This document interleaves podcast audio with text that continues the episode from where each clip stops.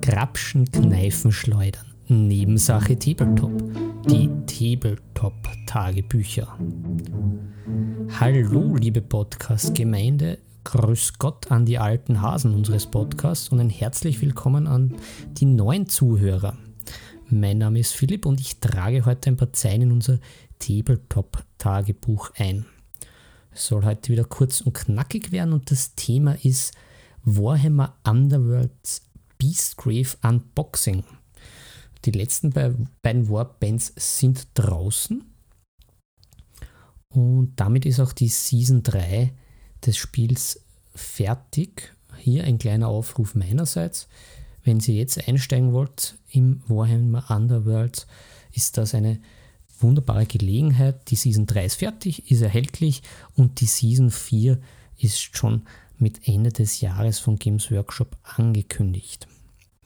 Und wer schon einmal die Würfel rollen lassen will, ein bisschen Turnierluft schnuppern will, der kann das auch machen. Nämlich im Sirens Game in Wien gibt es am 5. September ab 10 Uhr ein Warhammer Underworlds Turnier, wo man auch mich sehen kann und gegen mich die eine oder andere Partie spielen kann, wenn man will. So, gut, dann starten wir gleich die Sache. Ja, ähm, ja, der eine oder andere fragt sich ja vielleicht, bin ich, äh, dass ich schon etwas später dran bin, aber ja, ich bekomme leider von Games Workshop noch keine Produkte vorab zugeschickt. Das heißt, ab Samstag waren die guten Boxen und die Racker darinnen erhältlich. Ja, ich habe es mir gestern gekauft und komme heute zum Anpacken. Und da werden wir gleich in bester ASMR-Manier das gute Feldherr Stanley Messer wetzen und die erste Box aufschneiden.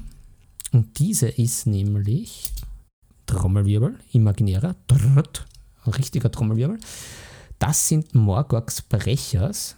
Wer äh, schon ein Veteran unseres Podcasts ist, hat vielleicht schon mitbekommen, dass ich ein großer Ork-Fan bin und ah, mit Orks kann man nichts falsch machen. Ne? Das sind einfach sympathische Kerle, bisschen wild, bisschen ruppig, haben aber auch einen Sinn für Humor und so schauen auch Morgorks Brechers aus. Ja, vielleicht bevor noch äh, der erste Schnitt gesetzt wird. Ähm, ich mache das jetzt sehr spontan und aus der Hüfte. Werde einfach die Packung ein bisschen beschreiben, da wir ja nur äh, audiomäßig unterwegs sind und es keine Bilder gibt. Und ich mir ein paar Karten rausnehme, die ich auf der einen Seite wirklich gut finde für den Deckbau, aber auf der anderen Seite auch vom Artwork, vom Design oder einfach auch von einem lässigen Spruch äh, mal betrachte, was ja oft untergeht. Na, man baut da wie wild Deck, ah, die muss halt irgendwie passen und dann geht dann vielleicht die eine oder andere künstlerische oder kreative Karte dann flöten weil sie einfach nicht ins Deck passt oder einfach scheiße ist für das Spiel, aber trotzdem irgendwie leibend ist. Und ja, dem möchte ich mich heute widmen. So, dann schnippeln wir mal die guten Boys an. Hier haben wir gleich einmal äh, frisch auf dem Tisch, natürlich im klassischen Season 3 Rot Design, was ich sehr, sehr gut finde, da das Ganze ja in einem Berg spielt, in einer Höhle, wo ja die ganzen Warbands aus dem Age of Sigma Universum aufeinandertreffen. Hier haben wir auch auf der, auf der, auf der Packung drei der sympathischen Orks. An der Stelle ein Aufruf an unsere fleißigen Hörer und wissenden Hörer, weil äh, wir haben ja auch den Bildungsauftrag, wie ihr wisst. Warum heißen jetzt die Orks in Age of Sigma Oroks? Weiß das irgendwer? Warum? Macht das Sinn? Klingt das besser? Ich bleibe beim guten alten Orks. Und die drei Kerle sind auf jeden Fall extrem sympathisch. Da haben wir mal schon den etwas leicht säuerlichen Boss. Ähm, dann den einen etwas unspektakulären mit zwei äh, großen Knüppeln.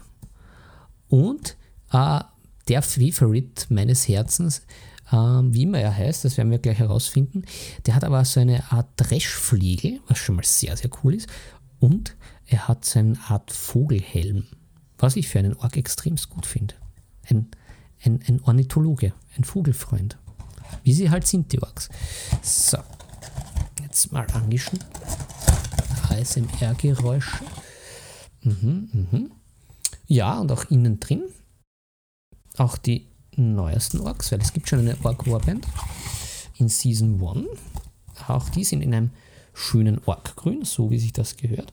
Und die Figuren schauen am ersten Blick wieder mal hervorragend aus. Auch da, wer unsere schon in unsere vorherigen Folgen reingehört hat, weiß ja, Brownie und ich sind ja mit den Figuren von Games Workshop höchst zufrieden.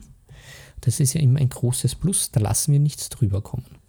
So, dann haben wir hier mal die drei Herren.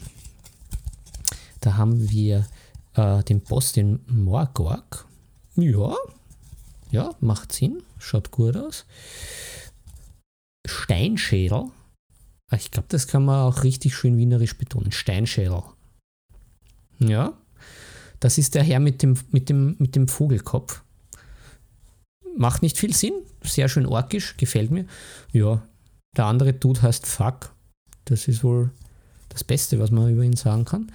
Aber die drei sind halt natürlich knüppelhart, auch in ihren Stats.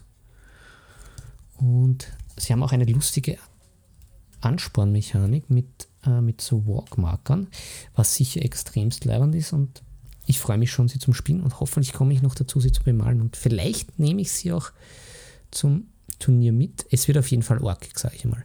So, aber jetzt, äh, ich habe mich da jetzt ein bisschen eingelesen.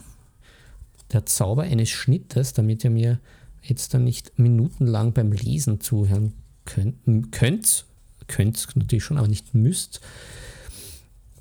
Und da haben wir meine Favoriten, was auf jeden Fall als Missionsziel extrem gut ist. Spitzenmäßige Haue. Gewalt bewirkt Gegengewalt und das ist verdammt nochmal lustig. Gibt es einen Glory Point und ist in einer Endphase zu werten, wenn vier oder mehr Kämpfer ausgeschaltet sind und oder Wundmarker haben. Finde ich eine extrem gute Karte, sollte auf jeden Fall in das Deck. Das sollte für die drei Ork-Jungs überhaupt kein Problem sein. Äh, weiters finde ich gut sind allgemeine Karten. Da gibt es ein Bernstein-Knochenschwert und eine Fluchklinge. Die schauen ausrüstungstechnisch extrem gut aus. Die sind auf jeden Fall eine Bereicherung.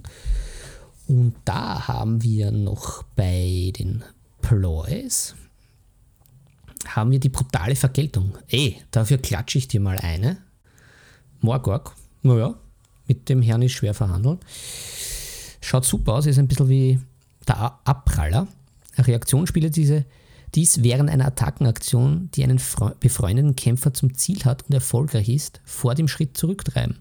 Der befreundete Kämpfer kann nicht zurückgetrieben werden und führt eine Attackenaktion aus, die den Attackierenden zum Ziel haben muss. Gut orkisch, ja, sollten wir auch reintun, weil entweder sie attackieren oder sie halten Objectives. Macht Sinn.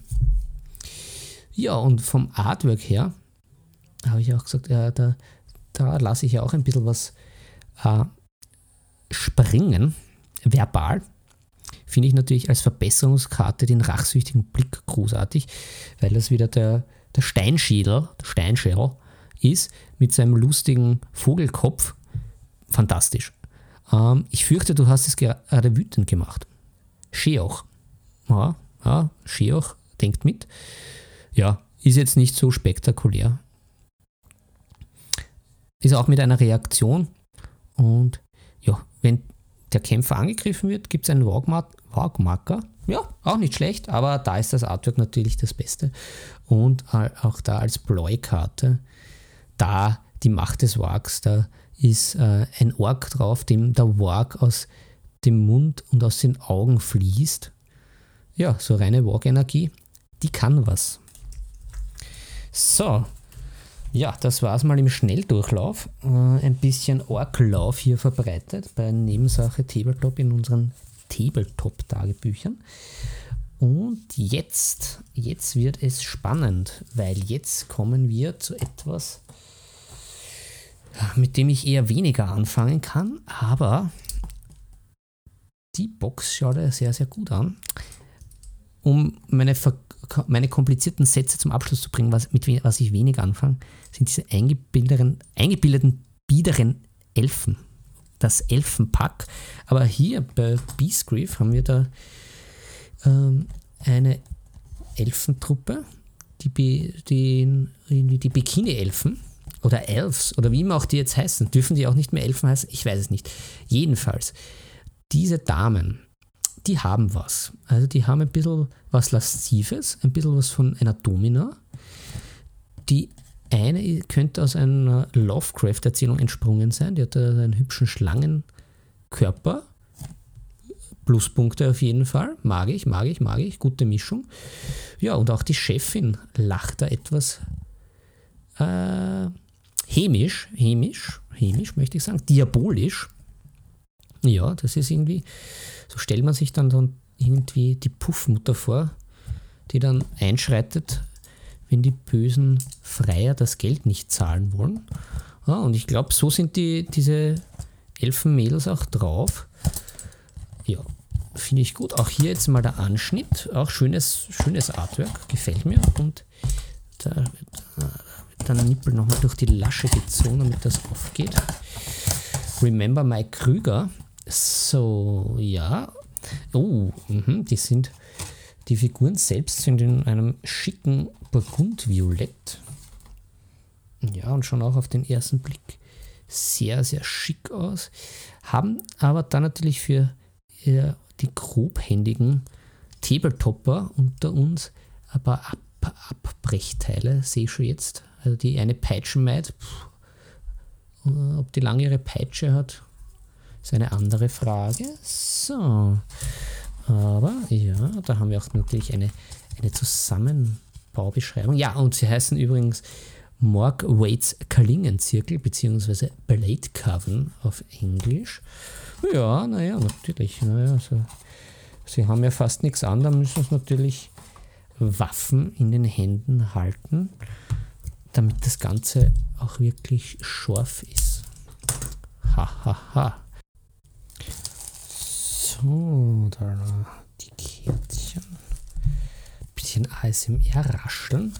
So, naja, ich habe mir das schon jetzt etwas zurechtgelegt und herausgesucht.